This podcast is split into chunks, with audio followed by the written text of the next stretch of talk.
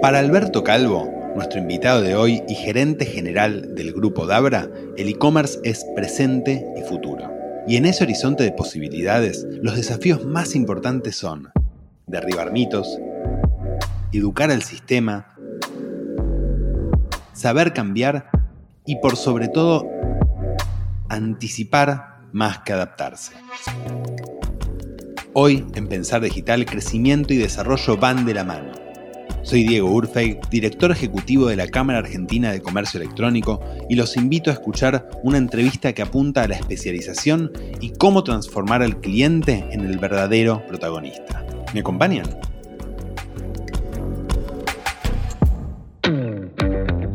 Historias, inspiración, experiencias, ideas, desarrollo, indicadores, plataformas, comunidad, futuro, presente. Esto es Pensar Digital, el podcast de la Cámara Argentina de Comercio Electrónico. Hoy vamos a conversar con Alberto Calvo, alias Beto, gerente general del grupo Dabra, Dexter, Stock Center y Move, y presidente de la Cámara Argentina de Comercio Electrónico. Hola Beto, bienvenido. Hola Diego, ¿cómo estás? Un placer poder compartir este rato con vos acá y de alguna manera, no sé, transmitir algo de experiencia, contar un poquito qué es lo que tal vez uno presagia que puede pasar después de esta pandemia y nada, la experiencia de uno y lo vivido creo que puede llegar a servir mucho, ¿no?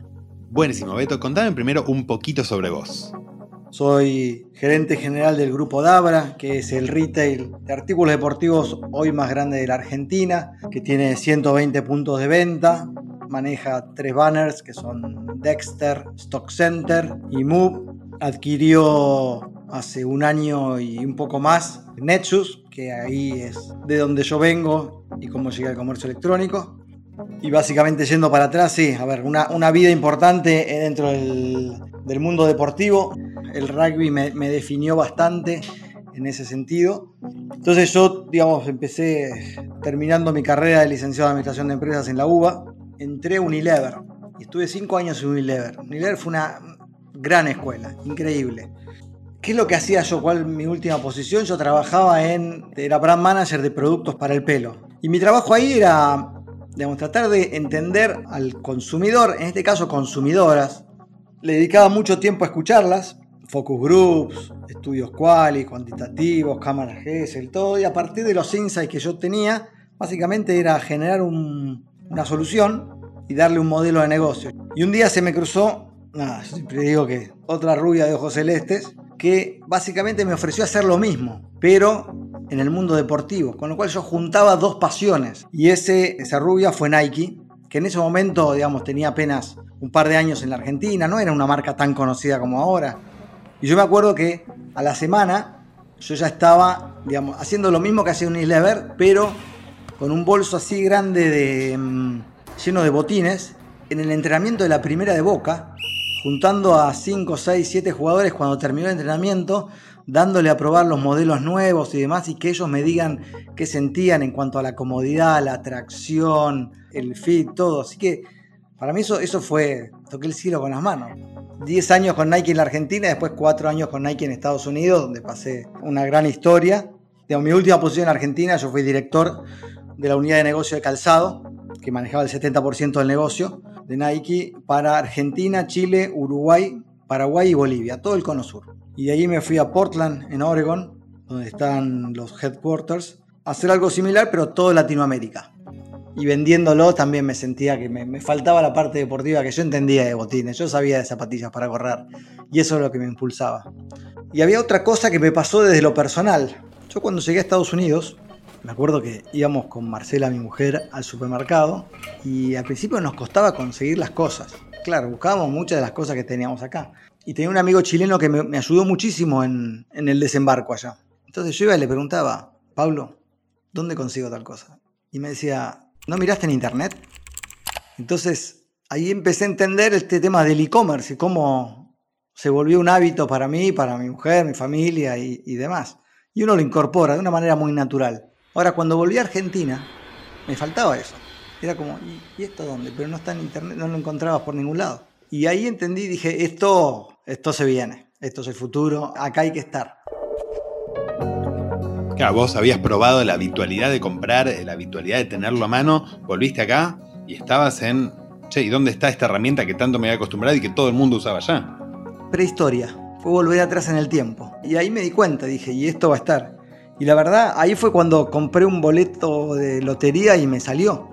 Porque apareció Netshoes, año 2013.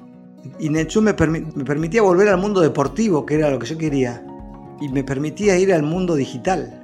Con lo cual dije, wow, otra vez se me dio lo mismo que se me había dado con Nike y el marketing, que junté dos mundos.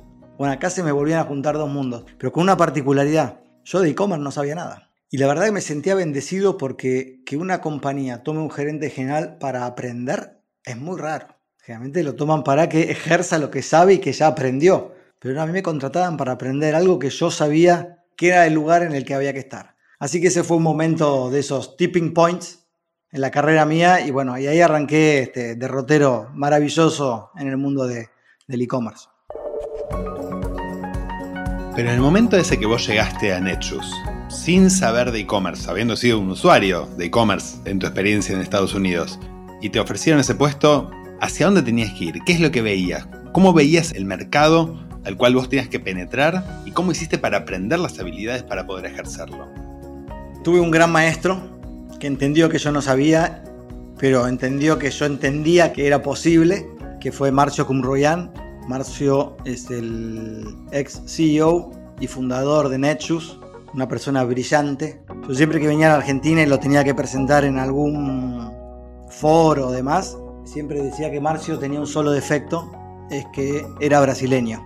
todos se reían por el tema de Argentina-Brasil y yo decía, no, no es por eso. Si Marcio hubiese nacido en Estados Unidos, estaría a la altura de Bill Gates, Steve Jobs o el que nombres, porque era esa mentalidad, ese metapensamiento que siempre está por encima de y más allá de. Una mente brillante y un gran tipo. Y con él al lado aprendí muchísimo. Me enseñó, me desafió, eh, me dio la oportunidad, así que le estoy eternamente agradecido. Y obviamente la operación de Netshoes en Argentina, es una compañía brasileña, donde era gigante en Brasil y Argentina era el hermano menor. Entonces en ese rol de hermano menor, digamos, el mayor le enseñaba al menor. Entonces lo mío era importar know-how, estar cerca de Brasil, ver qué es lo que estaban haciendo con el desarrollo del comercio electrónico en Brasil, que yo siempre decía que estaban dos y tres años adelante que nosotros. Yo no necesitaba más que ir, agarrar el manual de operaciones, traducirlo al castellano y empezar a aplicarlo. Y así fue. Y después no me quiero, a ver, no quiero ser tan egoísta porque no lo soy. un gran equipo en Nechus en Argentina que logró lo que logró, que tuvo todos esos méritos y que aprendimos juntos.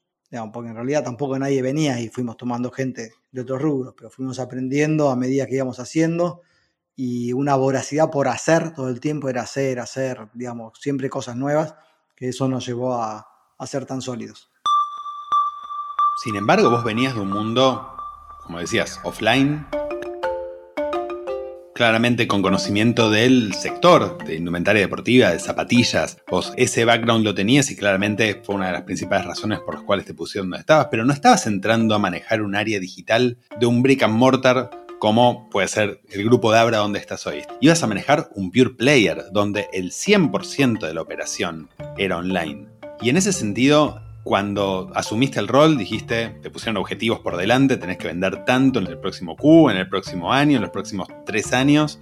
¿Cuáles fueron los primeros pasos? Dijiste armar el equipo, poder rodearte de gente en la que vos confiaras para poder hacerlo en un contexto donde en Argentina todavía no había un enorme mar de profesionales de la industria del e-commerce como para poder elegir.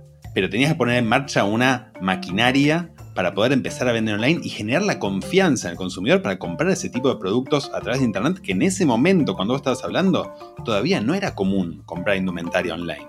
Hubo más de una persona que cuando le conté de en qué me estaba embarcando me dijo, pero ¿quién va a comprar zapatillas por Internet? Eso te lo tenés que probar, eso digamos, lo tenés que ver.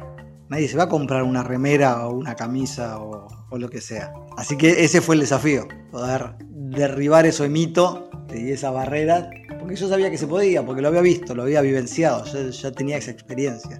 Y no había más que mirar lo que pasaba afuera para darse cuenta de lo que iba a llegar acá y básicamente era anticiparse a, toda esa movida. Así que en ese sentido yo estaba convencido, estaba súper convencido. Y después eh, tomamos el desafío de educar al sistema también. O sea, no había, mm, parece muy lejano, pero todavía los correos se dedicaban a repartir cartas. Hubo que ir y a plantearla y decir, mirá, acá es una caja de zapatillas, esto no es muy diferente de carta, pero lleva su, su cuestión y hubo que educarlos. Y te digo que hicimos un trabajo importante, del cual me siento bastante orgulloso de, para ayudar al desarrollo local de todo eso, tanto con correos, medios de pago o proveedores de marketing. De hecho, a uno de los correos lo llevamos a Brasil para que vea la operación nuestra y entienda la dimensión, el volumen, cómo se manejaban y lo vean. Entonces creo que ese know-how que yo traje para Netshoes acá, siempre fuimos muy generosos de que había que trasladarlo al mercado. Pero no, por un tema de generosidad propiamente dicho nada más, sino porque vos y yo sabemos que el éxito de uno se basa en el éxito del ecosistema. Sin un ecosistema que funcione no hay no hay e-commerce posible. Y yo fui uno, digamos, junto con Netshoes, de tantos otros que también colaboraron muchísimo en el desarrollo de ese ecosistema. De algún modo vos formás parte de una primera generación de profesionales, de personas que desarrollaron la industria del e-commerce. Vos desde tu lugar de una tienda, de un pure player, de un jugador bastante particular en ese sentido, que irrumpía en un mercado del cual tenía jugadores muy fuertes en el mercado local, como también imagino que habrá sido el momento del nacimiento de Netshoes en Brasil. Y ese momento de desarrollo, de abrir puertas, de romper determinadas cadenas o preconceptos o mitos por parte de todo el resto de los jugadores, me imagino que te llevó hoy a donde estás en tu rol como presidente de CASE, de poder estar llevando adelante o empujando una industria junto con otros que están en la misma que vos. Probablemente, nunca me puse a pensar qué es lo que me llevó hasta ahí, pero yo siento que un poquito lo que me hizo diferente fue tener esa visión para adelante sin pensar en, en, las trabas, los problemas o los inconvenientes, sino pensar en el objetivo final, a dónde queríamos llegar porque si no era difícil hasta, hasta empezar con la aventura. Y siempre tuve eso en la cabeza, se lo transmití a mis equipos que levantaron la bandera conmigo y fueron, fueron hacia adelante. Por eso ahora también en esta, en esta situación de crisis y demás, digamos, estoy entusiasmado con lo que viene. A ver, si nosotros desde la Cámara y como sector veníamos empujando el desarrollo, de repente nos agarró un viento de cola fenomenal que nos hizo desarrollarnos en meses lo que hubiese tardado años, con lo cual se nos adelantó el proceso. Y bienvenido sea. Ahora el desafío es capitalizar eso, hacerlo bien, solidificar ese conocimiento, tratar de que esos puntos más débiles que quedaron evidenciados por ahí por este crecimiento tan fuerte sean abordados en el menor plazo posible y de ahí salir adelante, pero pensar en qué es lo que se viene es lo que me, me mueve como para seguir adelante. Pensar digital. Historias que revolucionan el presente pensando en el futuro.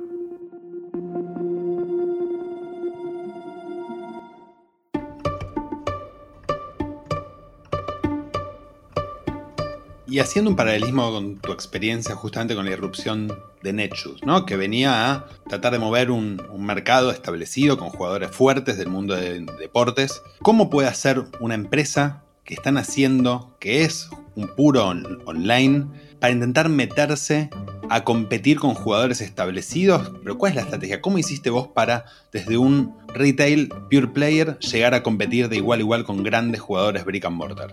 El retailer no decide qué market share quiere tener, ni cuánto va a vender. Eso lo decide el consumidor. Entonces, nosotros teníamos una propuesta de valor que era diferente y lo suficientemente atractiva para un grupo de consumidores que en ese momento buscaban algo totalmente diferente, que querían ser disruptivos, que, que le daban además ese voto de confianza a la experiencia. Y nos encargamos de que esa experiencia sea superior y exceda las expectativas, porque hicimos siempre mucho foco en esto. Nosotros, después de una experiencia positiva, el nivel de recompra no solo es muy alto, sino que es inmediato. Con lo cual no importa cuánto gastes en darle esa primera experiencia de compra. Invertir lo que necesites invertir para que eso, y no va a ser rentable, sobre todo ahí, pero te va a asegurar, una segunda compra, una tercera, y después ya tenés gente dentro del sistema. Con lo cual, durante años, nosotros mirábamos más indicadores de la cantidad de usuarios y contactos que teníamos en la base y compradores recurrentes. Eso nos daba la medida del éxito. Y por otro lado mirábamos cómo iba mejorando la penetración de banda ancha, que era lo otro que nos iba a sustentar en el crecimiento. De algún modo haciendo que el mismo ecosistema o el no desarrollo del ecosistema te afecte las variables individuales del negocio de forma directa. Claro, era eso más que market share o el número en venta, de ventas en sí. Era, necesitamos sumar cada vez más usuarios a que vengan y sean parte de nuestro universo y después que el ecosistema y la banda ancha y la logística, todo eso acompañen ese crecimiento. Pues yo hablo siempre de, y lo usé mucho en esa época, ahora ya por ahí un poco menos, pero es para volver a usar me parece, medir siempre la velocidad de crecimiento contra la velocidad de desarrollo. Y el crecimiento venía dado, porque el e-commerce venía, venía creciendo en general.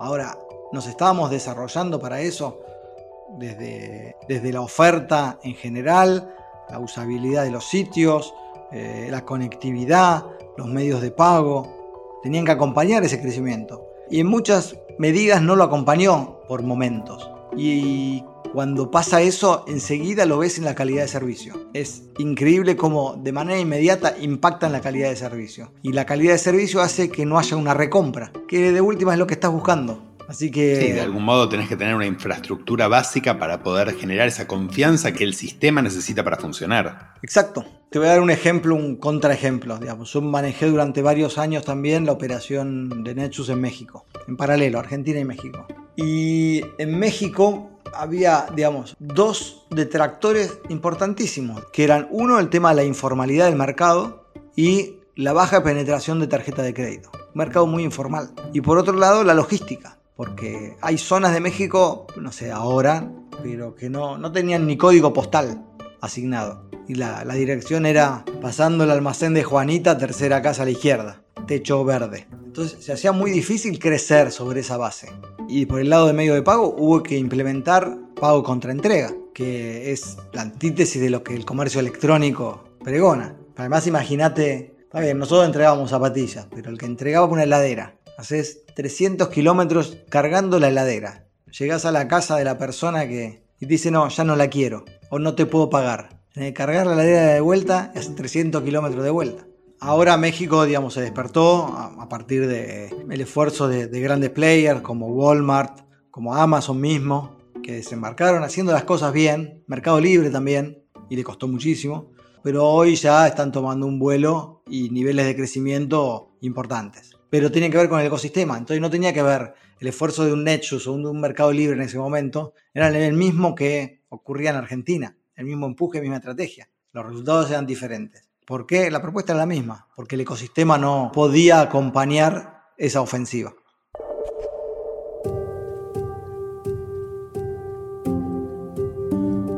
Vos antes hablaste de que la recompra está muy directamente relacionada a una experiencia positiva del consumidor. ¿Pasa lo mismo en las tiendas físicas? Sí, definitivamente, con algunas diferencias. Pero sí, el consumidor que se siente bien atendido, que hace una buena experiencia, cuando termina una compra y después quiere volver al mismo lugar. Te llevo al extremo, digamos, vas a un Apple Store en Estados Unidos, es una gran experiencia, es un ambiente fenomenal. Y después volvés hasta de paseo, a ver qué hay, a ver cómo se siente, querés volver a sentir esa experiencia, por más que no compres nada. Con lo cual sí ocurre. La gran diferencia es que es muy dinámico y vos tenés la competencia palpable en la puerta de al lado. Entonces, estás compitiendo todos los días contra eso. En online no es muy diferente, pero tiene eso también de, que la competencia está ahí. Y en cuanto a las demandas del consumidor, digo, esta demanda de experiencia, ¿no? Digo que el consumidor se ha vuelto mucho más exigente, necesita todo más rápido, que lo solucionen ya, que lo atiendan ya. ¿Las tiendas físicas vos crees que se están adaptando o se han adaptado hacia esta nueva demanda que el consumidor tiene, que por ahí se expresa más claramente en el mercado online? Tenemos que dejar de pensar en canales. El consumidor no piensa en canales. Y te lo voy a demostrar, porque el otro día lo pensaba del lado de lo que demanda. El consumidor le demanda al online la inmediatez. Entregámelo ya. Que en la tienda física lo tiene. Ahora va a la tienda física y le pide variedad. Pide quiero más, ver más cosas, quiero quiero incluso más promociones, ver más colores, todo, y la tienda física no lo puede dar porque está limitada en espacio. Pero eso es lo que el consumidor exige. El consumidor no se da cuenta por qué uno lo tiene y el otro no lo tiene. Es lo que él descubrió y quiere. Entonces, digamos, el consumidor no piensa en canales. Tenemos que dejar de pensar en canales. ¿Cómo hacemos para seducir a ese consumidor que en una misma experiencia de compra entra y sale, integra el online con el offline, porque ve el producto en, en un mail, lo chequea en la web, se lo prueba en la tienda, lo compra en el celular, lo retira en el punto de venta físico, pero el consumidor no sabe que estaba entrando en distintos canales todo el tiempo. Siempre interactúa con una misma marca y él como consumidor. Y después en todo ese journey, digamos, de consumidor, no hay una forma de identificar dónde se tomó la decisión de compra. Puedes hacer un método de atribución, todo, pero le tenés que asignar una parte a cada uno seguro. Y donde te falta una de esas partes de interacción con el consumidor, tu propuesta de valor ya es, es más débil. Entonces tenés que tratar de integrar todo como el consumidor lo ha integrado. Entonces lo que acá hay es hay una relación unívoca entre un consumidor personal, digamos, soy yo, soy Diego Urfey, soy Beto Calvo, digamos que tengo estos, estas necesidades y gustos, con vos, Dexter o Move, que además vos tenés que saber qué es lo que yo quiero, porque ya te compré, porque ya hablamos hace dos meses, porque ya tuvimos contacto. Entonces no quiero empezar de nuevo. ¿Y cómo integramos todo eso? Bueno, ahí está el gran desafío, ¿no? La tecnología viene a jugar un rol fundamental, pero creo que la batalla va a estar ahí, va a estar ahí, claramente ahí. Y en este tema de que yo se viene hablando mucho de, del retail sin fricciones. Yo no quiero esperar cuatro días para que me entreguen. Yo no quiero tener que hacer 20 clics para comprar. No quiero estar en una fila para pagar 10 minutos. No quiero esperar que el vendedor vaya hasta el fondo de la tienda y me tenga 10 minutos esperando para traerme mi talle para probármelo. No quiero eso. Quiero sin fricciones. Entonces hay que apuntar a eso. Pensar digital las historias que revolucionan el comercio electrónico.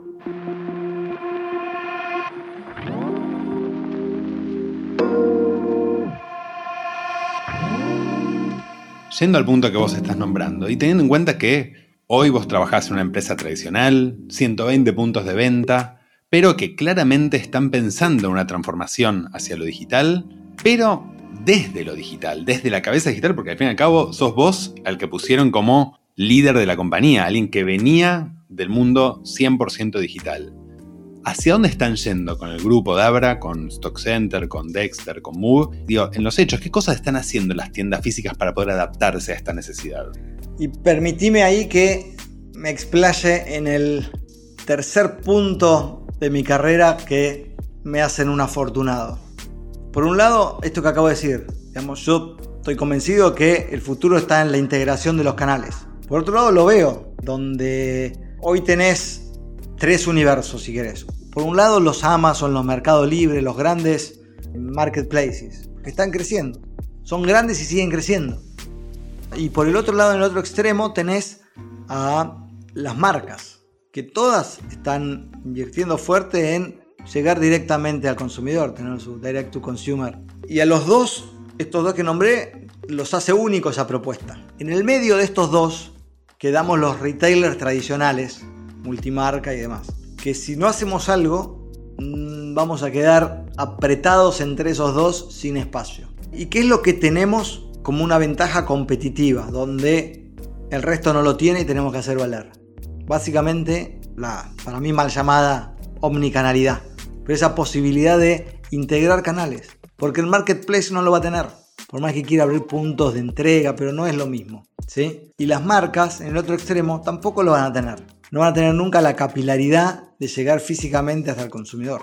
Entonces en el medio nos tenemos que hacer fuerte integrando los dos canales y dándole al consumidor esa experiencia diferente que tiene que ver poder pivotear en ambos lados. Entonces, habiendo yo entendido esto, ahí es donde en mi carrera otra vez tuve esa, esa suerte de poder integrar los dos canales. Yo venía de un pure play. De alguna manera, en, mi teoría, yo estaba condenado en mi modelo de negocio. No sé si lo veía con un futuro. Digamos, podés tener un nicho, un espacio, pero iba a ser muy difícil. O tenías que transformarte en otra cosa, por ahí un marketplace y hacer algo, algo totalmente diferente. Y ahí viene Dexter y Movie, Stock Center con todo el grupo de Abra, que me ofrecen básicamente eso. Vení, integrar los dos. Y yo tenía muy claro que eso había que ir. Y no sé si ellos lo tenían tan claro cuando lo, lo vieron, pero yo les dije, señores, esto es maravilloso lo que, la oportunidad que tenemos adelante. Y se las conté y obviamente lo entendieron y dijeron adelante. Y también muy estratégicos del lado de ellos, porque ellos venían de intentar, digamos, avanzar hacia el modelo online, sin mucho éxito, porque no tenían foco, porque no tenían how. Lo mismo que le pasó a cientos de miles de retailers físicos que quieren avanzar sobre el online, y decidieron armar toda su ofensiva desde el online, o sea, transformar a su compañía desde el online. Entonces decir, bueno, Beto, vos venís de ese mundo, transforma esto. Tengo la ventaja que yo había estado en el mundo real de, del brick and mortar antes, no operándolo porque siempre estuve más del lado de las marcas, pero sí, bueno, con una cercanía, entonces algún conocimiento tengo. Pero traer esa ofensiva de, de la digitalización de todo el negocio, ese es el desafío. Así que ahí estoy. Me preguntaste algo específico, digamos, ¿qué es lo que... ¿Cómo se materializa eso? Vamos a lo concreto, ¿no? Es que me parece espectacular y me parece de por sí súper interesante que la visión que tuvieron, la visión de decir, te compramos la historia, entendemos que lo digital está cambiando, apostamos a que vos desde lo digital, desde la cabeza de Netshoes de un jugador puro, puedas imprimirle el dinamismo, el entendimiento del mercado digital, entender la experiencia del cliente, poner el cliente en el centro, llevarlo a las tiendas físicas. En lo concreto, y ahora sí, ¿qué cosas implican, qué cambios en lo concreto implican para las tiendas físicas esta visión? Me gusta empezar con el, la meta final en la cabeza y después se construye. Pero yo apunto a tener esta relación, una fuerte y estrecha relación desde lo emocional también entre marca y consumidor, donde de alguna manera, y llevándolo a la práctica, vos Diego Urfey entres a un local de Dexter y automáticamente seas reconocido. ¿Por qué? Porque interactuaste en redes sociales, porque llamaste al call center, porque ya compraste por ahí en esa tienda o porque compraste online. No importa, no importa cuál haya sido tu último punto de contacto con, con Dexter, pero mm, que seas reconocido de alguna manera. La tecnología proveerá. Y a partir de ahí retomar el diálogo desde el último lugar donde lo dejaste. Entonces, si yo sé, por ejemplo, que vos te compraste unas ASICS Cayano para correr, más o menos se calcula que una persona promedio puede correr 500 kilómetros, 300, depende de cómo corra, digamos. Y yo calculo que ya más o menos estás en el final de la vida útil. Yo puedo ir y proponerte que las cambies antes que vos me digas que las tenés que cambiar. Mirá, según mis registros, vos tus Cayano las compraste hace 6 meses y tal vez ya es momento que las cambies. Mirá, acá llegó el nuevo modelo. Y vos no, digamos, nada, es como que te lo lleven a, servido. Me gusta eso de la conversación, de algún modo, como establecer que justamente en esta cuestión de que los canales no existen y que es tu relación con el retailer, que el retailer entienda tus necesidades y te hable cuando vos necesitas que te hable y que te responda de la manera que esperás que te responda. Ahí necesitamos llegar. Y como ese ejemplo, digamos, hay mucho, pero te lo quise graficar en una experiencia de qué es lo que debiera ser. También yo creo que este tema de la inmediatez en el canal digital o la amplitud de oferta en, el físico, también hay que cambiarlo. Y eso es uno contra otro, digamos, cómo complementar los dos. Decís, ok, lo compré online, listo, retiralo en la tienda que tenés a 20 cuadras de tu casa, ya, andá, de inmediato. No tenés que, digamos, esperar mucho más que, que te llegue la entrega. O por otro lado, este, si compras en la tienda física y, ¿sabes qué? Eh, además de lo que ves acá, tenés un montón más que no está acá porque no lo puedo mostrar. Y tener un device, una pantalla, algo, una, pared de calzado digital donde puedas ver un montón de otras cosas que no están ahí físicamente, pero que las puedas comprar ahí, o sea, que cierres la compra ahí y que automáticamente te la pueda entregar en tu casa o que la pases a retirar o hacer lo que quieras, digamos, buscaremos lo que mejor acomoda al, al consumidor. Pero eso es llevar un poco la experiencia de un lado hacia el otro y de ahí tenemos que aprender. Por eso, si uno pone al consumidor en el centro, es mucho más fácil. Viniendo de un pure player, pensando justamente que el consumidor en un pure player es parte del ADN que está en el centro, porque así nacen y tratar de entender las dinámicas particulares y poder responder a eso.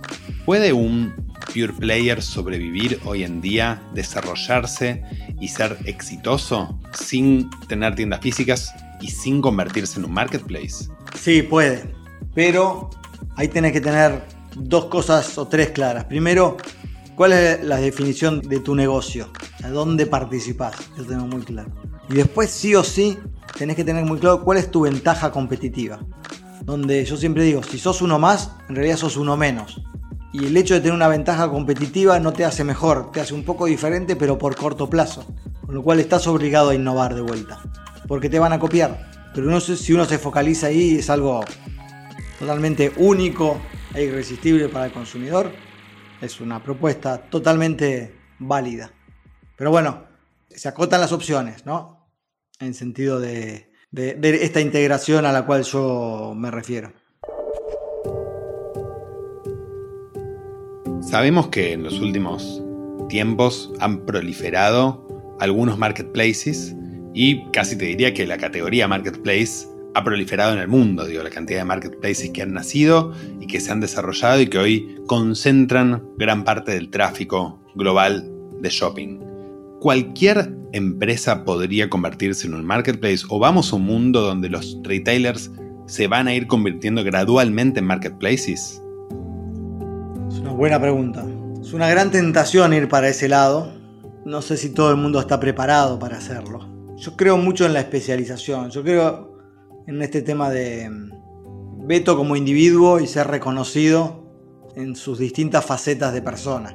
Entonces, cuando yo hablo con mi proveedor de calzado deportivo, él ya tiene que saber que juego al fútbol, me gusta correr y me, inclino más para tal marca o tal otra. Y además estoy hablando del otro lado con una persona que sabe del producto que me puede interesar. Entonces me eleva la, la discusión y me agrega valor de ese lado. Y así lo puedo formular también para nada, si me gustase tocar un instrumento de música, para eso, me gustan los autos, que sea específico de auto. Con lo cual, yo creo que algo que para poner un ojo es este tema de los marketplaces verticales, más que horizontales, ¿no? donde se pueda lograr una, una profundidad en el concepto para poder interactuar con el consumidor desde otro lugar. Creo que eso puede llegar a ser mucho más apetecible por ahí que ir a, los grandes marketplaces horizontales que llegar ahí cuesta. No son muchos, fíjate, y por algo no son muchos, porque realmente para llegar ahí es un trabajo importantísimo. Pero de nuevo, es una experiencia de compra que hay consumidores que la valoran y bienvenido sea. Entonces no hay que desmerecerla ni desconsiderarla para nada, pero totalmente para nada. Pensar digital Historias que revolucionan el presente pensando en el futuro.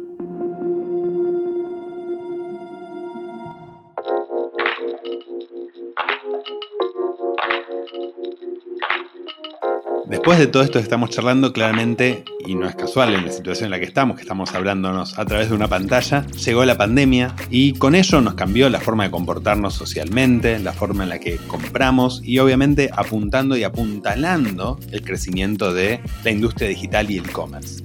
¿Hacia dónde crees que vamos en los próximos meses, los próximos años? ¿Cómo crees que va a quedar el mundo post pandemia? Creo que acá hay que mirar las dos caras de la moneda y tener muy claro qué es lo que va a cambiar y qué es lo que no va a cambiar. Porque tampoco pensemos que el mundo empieza de nuevo y se reconstruye.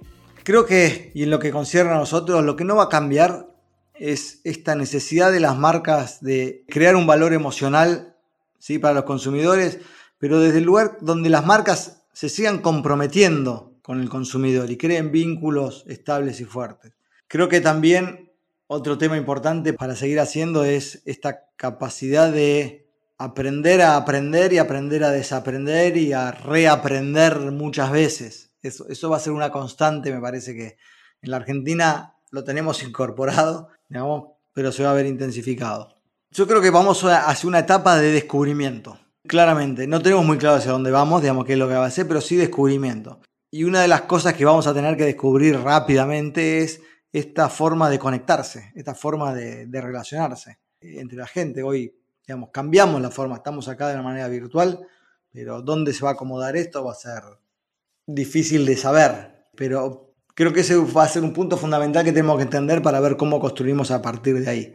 El tema del tiempo, el tiempo va a ser un recurso a administrar de una manera tremenda. Primero porque la gente ahora entendió, digamos, ahora que está por ahí guardada y demás, ese tema del uso del tiempo y cómo lo aprovecho mejor. Y después yo digo también que cada vez es tarde más temprano. Que decir que todo dura menos y las cosas hay que hacerlas porque si no vamos a llegar tarde siempre. Entonces, el factor tiempo en esa administración va a ser fundamental y hay mucha más conciencia de eso. Y para eso, digamos, este, yo creo que hay que anticiparse antes que adaptarse. ¿Sí? No hay tiempo para la adaptación. Y en este anticiparse va a haber mucho de prueba y error. Y en esto yo creo que culturalmente iba a haber un cambio. Porque los sajones no tanto, pero los latinos el, tema del error y el fracaso está, se penaliza mucho.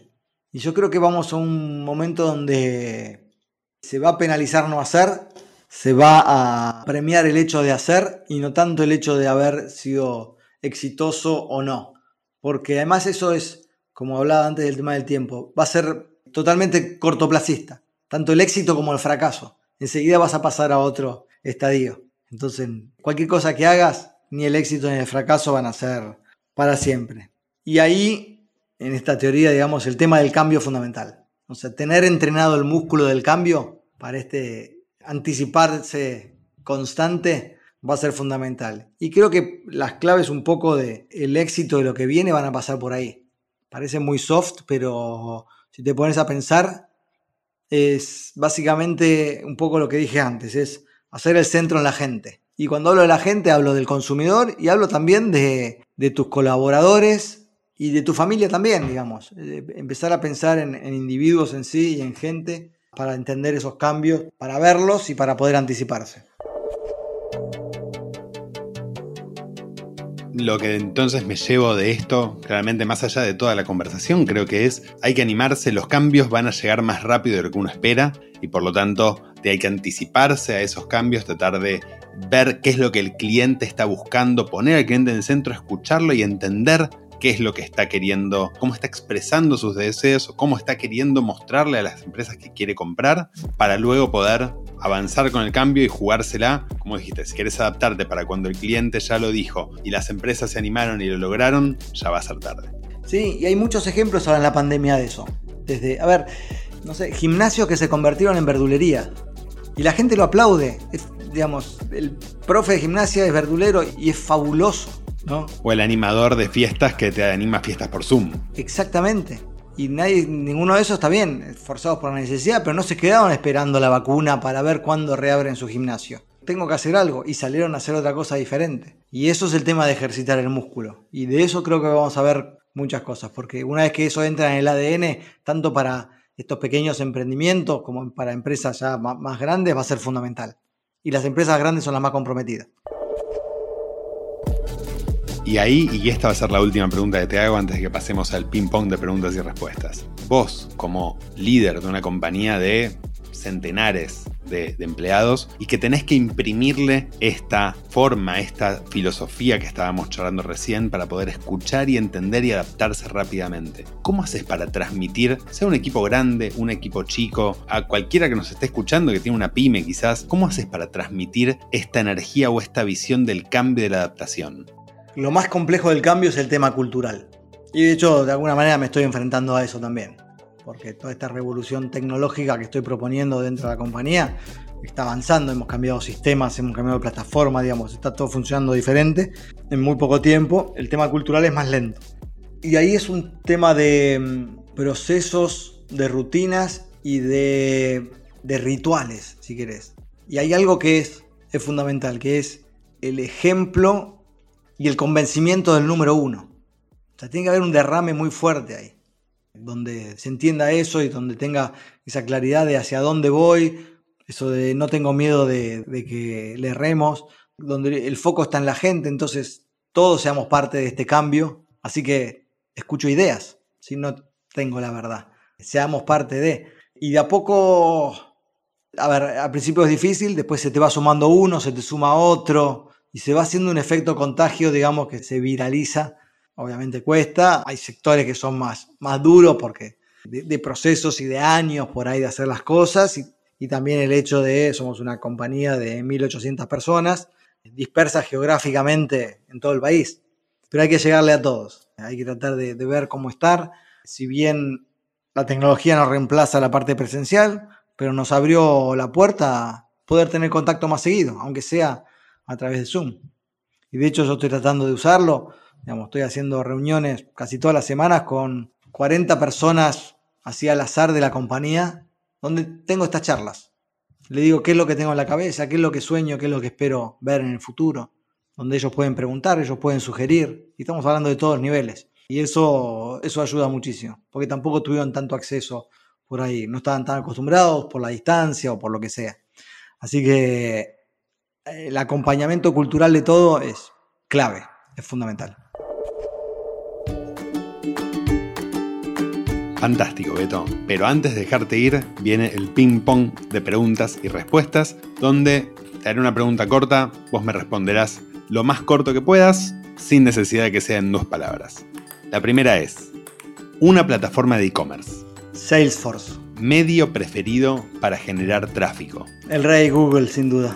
Indicador que más mirás diariamente. El SLA de entrega. Sos el primero que dice ese, ¿eh? te quiero decir. El servicio es todo, Diego. Sector que más va a crecer en e-commerce en los próximos dos años. Muebles y artículos para el hogar. ¿Qué le recomendás a alguien que se está metiendo en e-commerce hoy? Que se arremangue y que entre a disfrutar de un mundo fascinante. Que no hay, no hay vuelta atrás, no, no hay forma. Es un viaje de ida. ¿Qué fue lo último que compraste online? Últimamente compré varias cosas, pero lo último, último, vinos. ¿A quién te gustaría escuchar en un próximo episodio del podcast? Me, me gustaría escuchar a esa señora de más de 60 que compró por primera vez en la pandemia, online. Gracias, Beto, por tu tiempo, gracias por compartirnos todas tus experiencias y un placer haberte tenido aquí.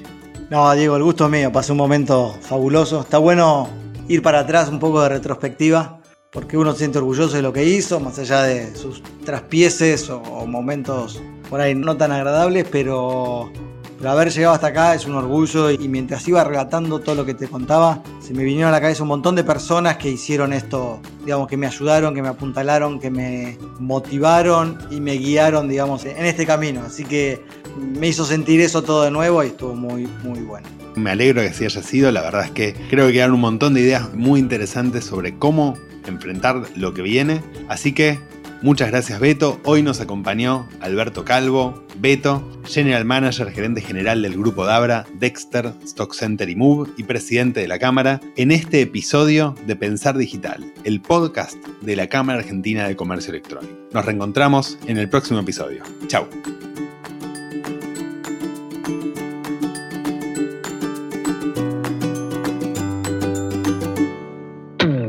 Suscríbete a Pensar Digital en Spotify, Google Podcast y Apple Podcast. Pensar Digital es una realización de El Susurro Productora para la Cámara Argentina de Comercio Electrónico.